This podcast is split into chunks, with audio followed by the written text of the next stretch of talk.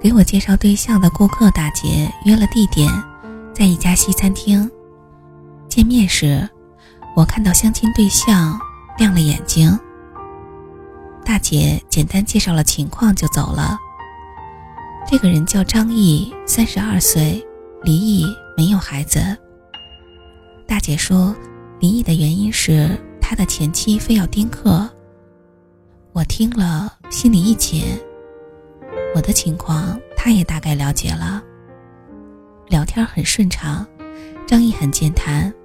他说他也喜欢孩子，尤其是看了一些电视节目，就更想做爸爸。我说，做爸爸容易啊，但是做一个好爸爸可不容易。吃了饭，父亲打电话来说儿子有点发烧，让我赶紧回家。张毅马上开车送我回去。儿子高烧，张毅抱起儿子说：“赶快去医院。”父亲也跟了出来。到了医院，打了针，开了药和散热贴。除了打针的时候，我抱着儿子，剩下全程都是张毅抱着。我心里升起久违的温暖。父亲对张毅没有什么评价，毕竟。当年的文川也是很优秀。晚上，儿子的烧退了，我喂了他一点粥，他就看起了动画片。张毅打来电话，很关切地问儿子怎么样了。我躺在沙发上，想着是否该接受张毅呢？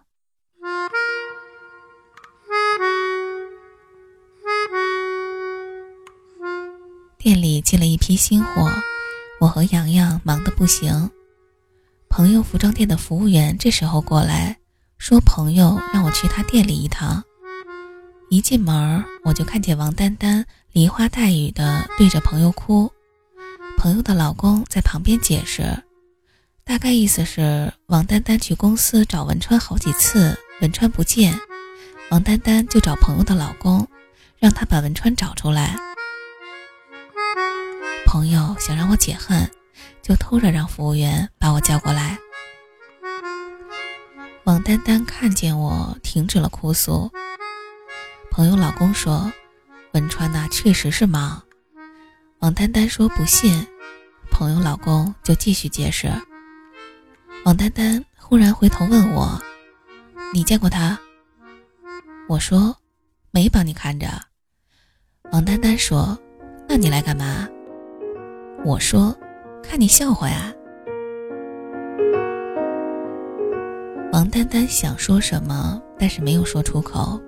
她知道我，虽然她成功的让我离了婚，但她知道我不是怂包，多说会让她自己更出丑。这个时候门开了，文川进来了，拖着王丹丹就要往出走，眼睛里像冒了火一样。到了外面。王丹丹挣脱，问文川怎么不见他。文川说忙。王丹丹就继续吵，我觉得没劲，转身回店了。快进门的时候，听见王丹丹喊了句：“文川，你记住，你对张玲做的事儿，别想在我王丹丹这实现。”这句话把我许久的怒火逼出来，我血一热，大步的走到王丹丹面前，连扇了她好几个耳光。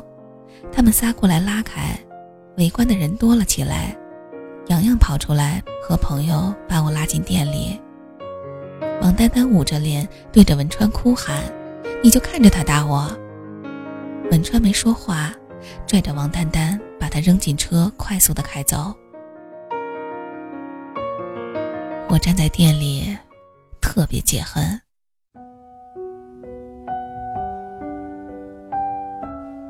麦城下雪了，生活依旧。张毅约了我，我们去吃了川菜。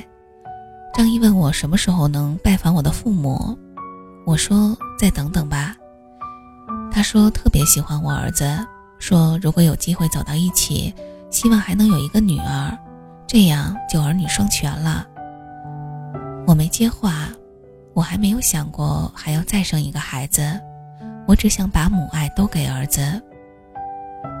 我说：“张爷，如果我我不想再生孩子，你能接受吗？张毅低头沉默了一会儿，摇摇头。我说：“没事儿，有些话得提前说，说清楚了就好。咱们做个普通朋友吧。”张毅说：“你真不想再考虑吗？”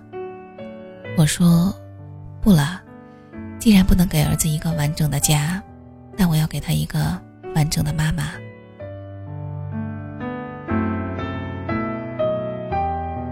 我和张毅看了电影，四年的等待却剪成了励志的结局。过程虽然灰暗，我看得入心。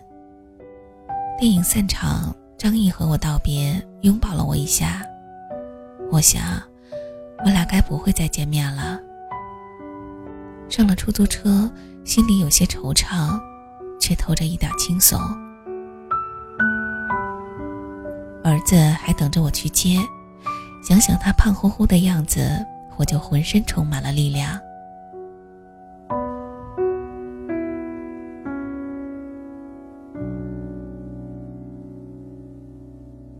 那天下大雪，店里没有什么客人，我就给洋洋放了假，把店里整个都收拾了一遍，铺上了厚毛毯。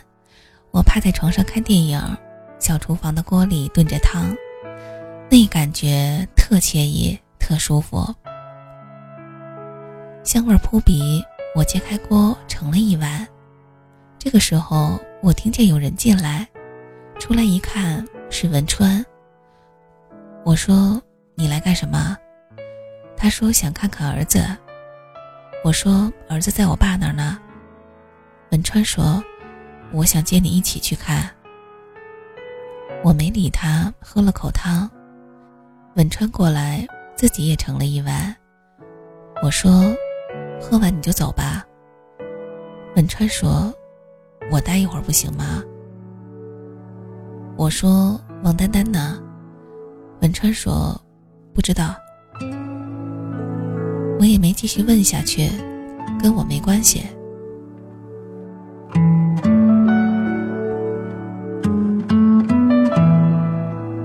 我坐在沙发上。文川坐在床上，他说：“厨艺有进步呀。”我还是没说话。文川说：“男朋友怎么样了？”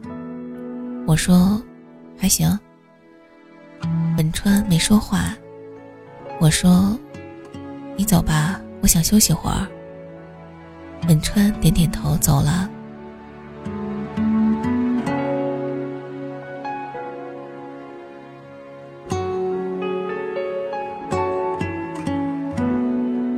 雪天特别适合睡觉，醒来一看，我已经睡了快三个小时了。父亲打电话来说包了饺子，让我没什么事儿就早点回家。穿上羽绒服，外面风还是有点冷。我放下卷帘门，准备打车回家。走了几步，我听见了车笛声。我看见文川的车停在不远处，原来他没走。我摆摆手。走到前面的车站，文川把车开到我面前，我不看他，他下车把我推进了车里。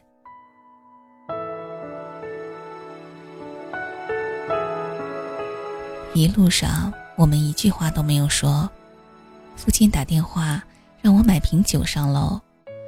到了家路口的地方，我让他停了车，出了超市，他还在那儿。我没上车，往小区里走。父亲在单元口等我，我挎着父亲胳膊要上楼。父亲叹口气说：“等会儿吧，文川刚打电话来说要看孩子。”这时，文川停了车，走了过来。我扭头上了楼。儿子看到我回来，就跑过来让我抱，妈妈妈妈的叫。儿子说话不利索。吃什么都说吃包包，我问他：“你今天都吃什么啦？”他说：“大宝宝。”我说：“你是谁啊？”他说：“宝宝。”我把他放在地板上，他又张着小手让抱抱，看着儿子这么好玩，我和阿姨都笑了，儿子也露着小牙笑。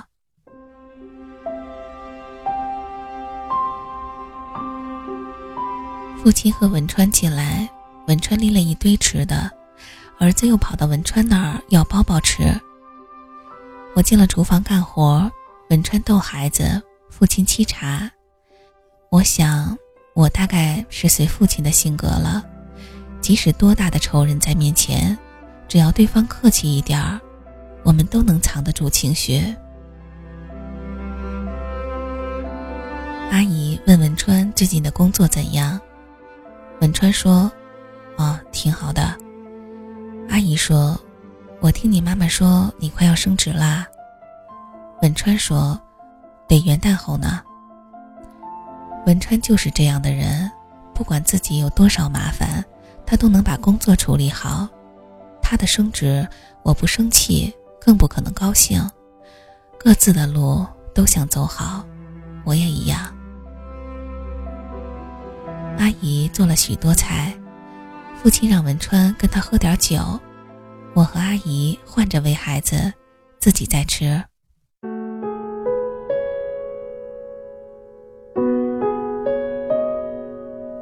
两杯下肚，父亲的话多起来。他对文川说：“你经常去找我女儿。”文川说：“不经常。”父亲说：“看孩子，你可以随时来。”但张玲那儿你别去。文川说：“我有时候想他。”父亲红了脸，拍着桌子吼：“你想她？你想她，你就去找他。当初他大着肚子看见你和王丹丹苟且，你想什么了？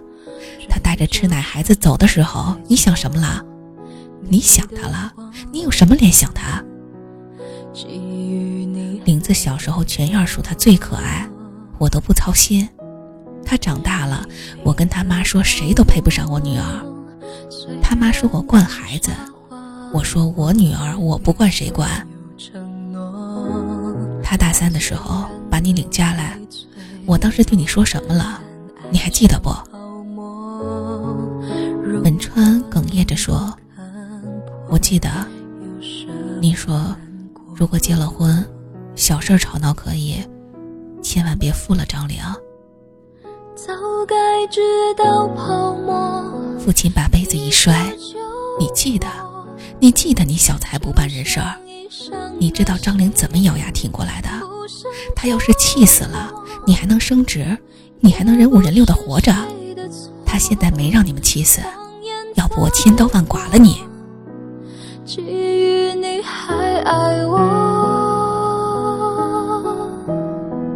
我哭了，抱住已经有点哆嗦的父亲，我说：“爸，你这是图什么呀？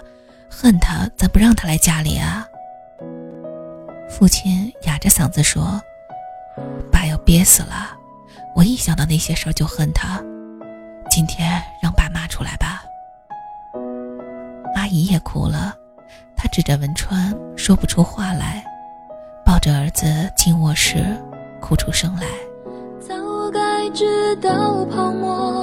我给父亲倒了杯水，父亲一口气把一大杯喝光，然后坐下。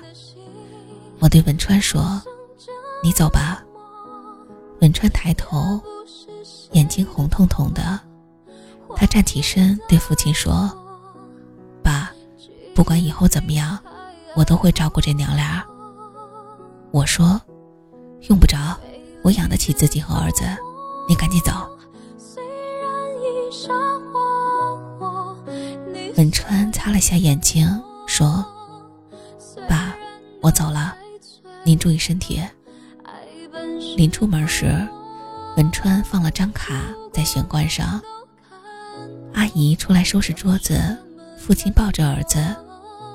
我随意看了眼表，十二月二十四日，我生日。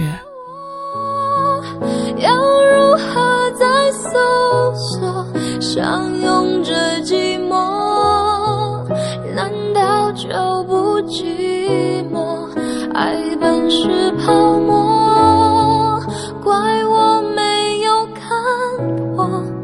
才如此难过。在雨下的泡沫。